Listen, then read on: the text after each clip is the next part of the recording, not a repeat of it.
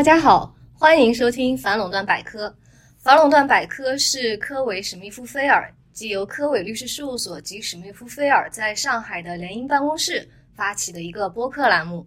我是今天的主持人，来自科伟反垄断法团队的黑走许慧中。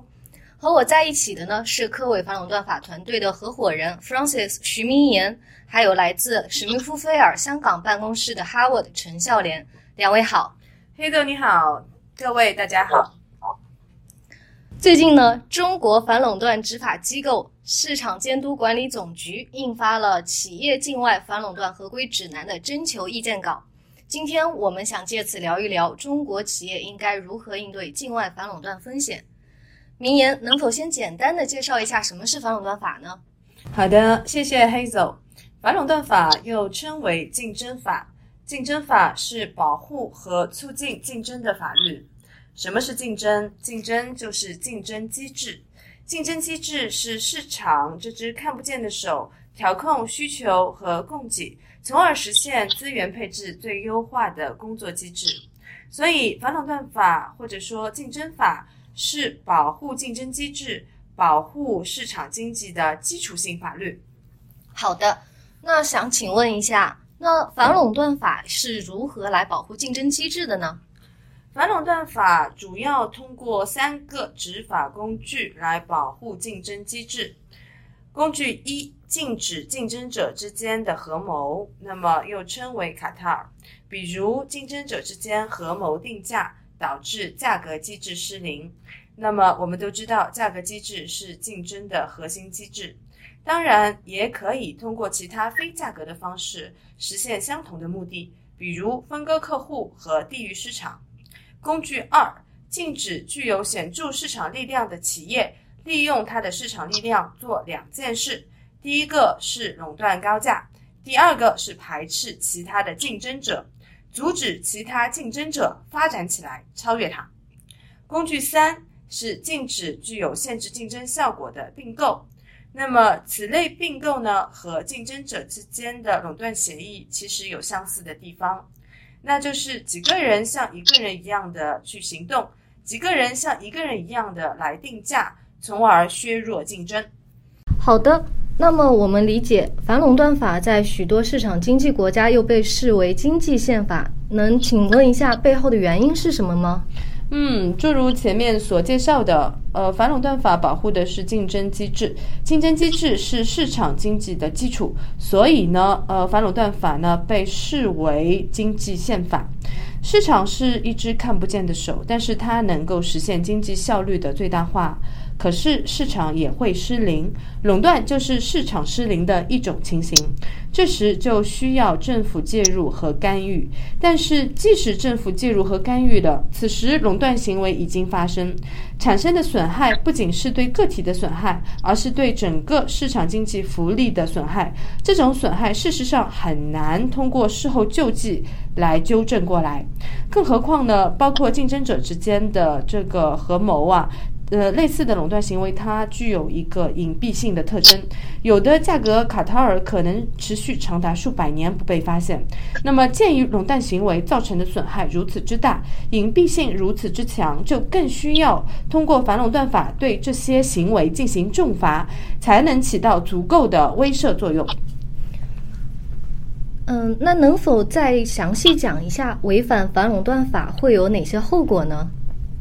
在中国，违反反垄断法的后果包括巨额罚款，最高可达集团全球营业额的百分之十。客户呢，也可能提起损害赔偿诉讼。还会对公司的声誉和品牌造成实质性损害。如果是上市公司，还会导致股价波动，还会产生包括业务中断、处理调查和诉讼在内额外的内部和外部成本，还会导致客户合同无效、无法执行。那么，其他国家的法律后果可能会更严重。这一点呢，Howard 更有发言权。Howard，请您介绍一下。谢谢明言。是的，在某些其他国家的反垄断法中呢，除了涉及违法的企业可能被处罚以外，还可能让相关人士负上法律责任。比如在美国，违反反垄断法的涉案人员可能面临监禁；而在英国，涉案企业的董事可能会被取消董事资格，在限期内不得再担任任何公司的董事。在这里，我们必须强调的是，大部分的反垄断机制都属于治外法律，意思就是说，如果某些反垄断行为影响到某个国家的市场，即使那些行为不在该国的境内发生，仍然有可能违反了当地的反垄断法。而事实上，如果我们看看欧盟或者美国的执法历史中，也会常常出现亚洲地区的公司的违法行为。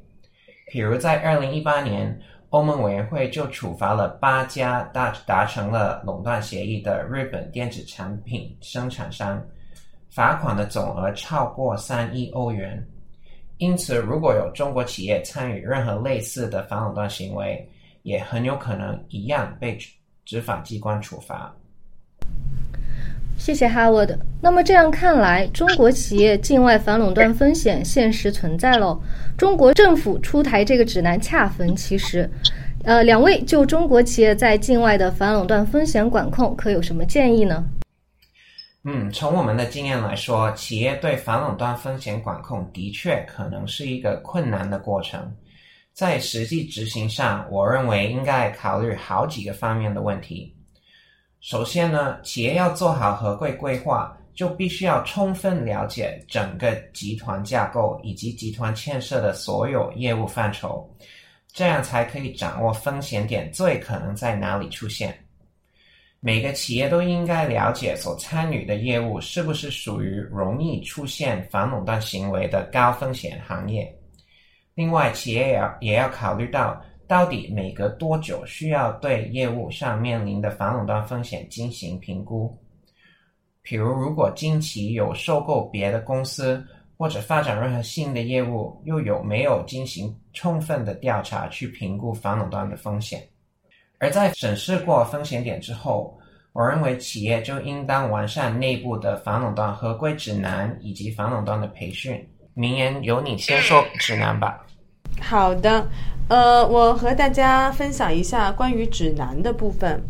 呃，指南的内容呢，必须拥有针对性，也就是说，要根据企业的业务特征去突出强调这个合规重点。第二呢，即使是最好的指南，也需要持续的去更新，来反映企业当下的一个经营活动。呃，Howard，那你再说一说，在有了指南之后，呃，怎么进行培训吧？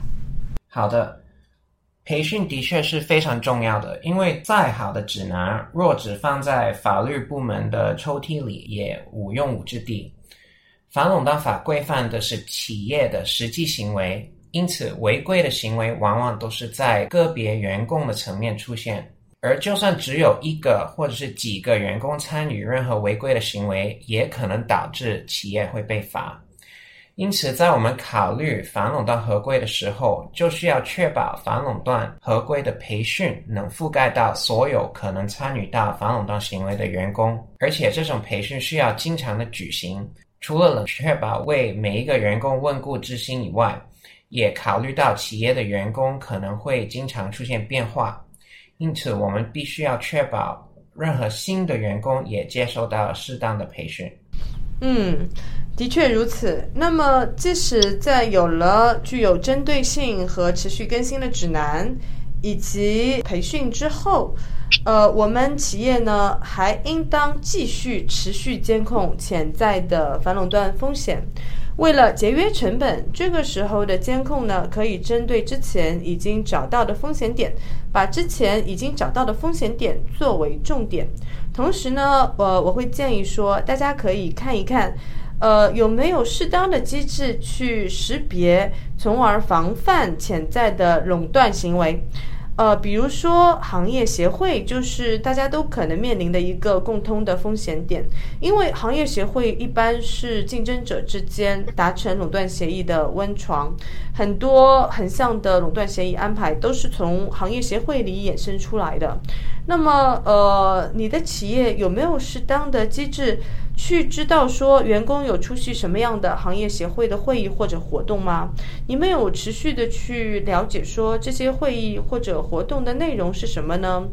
呃，所以呢，除了指南和培训之外，有这样的一个机制去持续的监控潜在的违规风险，呃，仍然是在实践中非常重要的。嗯，最后我再提出一个反垄断合规规范中非常重要的一环，那就是大部分法域的反垄断执法机关都有权利在任何涉嫌参与反垄断行为的企业的任何处所进行突击检查。又称黎明突袭，突击检查期间与执法人员的每一个互动都可能影响接下来的调查。执法人员可能会要求企业提供大量的文件，甚至当场与某些员工进行访谈。而这类突击检查执行的时候，执法机关一般不会给企业太多的时间去做应对的安排。因此，无论企业有没有潜在的违规行为，都应当提前规划如何面对反垄断执法机关的突击检查，确保被检查的时候不会手足无措。是的，哈，我的就如你所说，对于所有的企业来说，呃，黎明突袭都是一个很大的难题，我们必须做好准备。那么总体而言呢，企业建立反垄断合规机制时，应当有以下四个重点：第一，先深入了解自己的业务状况，评估相应的合规风险，做到有的放矢；第二，根据风险评估量身定制反垄断合规政策，这些合规政策最好要包含如何应对黎明突击的这些政策。第三，也是最重要的一步，实施反垄断合规政策。再好的政策不实施，很可惜也是一纸空文。因此呢，要充分的培训员工，让他们熟悉了解我们的反垄断合规政策，以及让他们知道怎么去应对黎明突袭。呃，第四点，呃，是加强竞争文化的一个倡导。中国呢是呃讲究儒家文化，以和为贵。所以呢，呃，对竞争文化，往往大家并不是非常非常的了解。那么，要通过竞争倡导，使得企业内部呃的员工，尤其是高管，切实的去理解什么是竞争，去认同竞争的价值，呃，这样子呢，才会切实的去落实反垄断合规。呃，这对于反垄断合规的到位，呃，非常非常的必要。好的，谢谢两位。相信今天的内容可以帮助中国企业进一步了解如何应对境外反垄断风险。作为全球领先的专业反垄断团队，我们也有能力且有信心帮助中国企业解决相关的问题。本期的反垄断百科就先到这里了。如果您就今天的内容有任何问题，欢迎通过文章下方的联系方式随时联系我们，我们恭候您的来信。谢谢大家，下期见，拜拜，拜拜。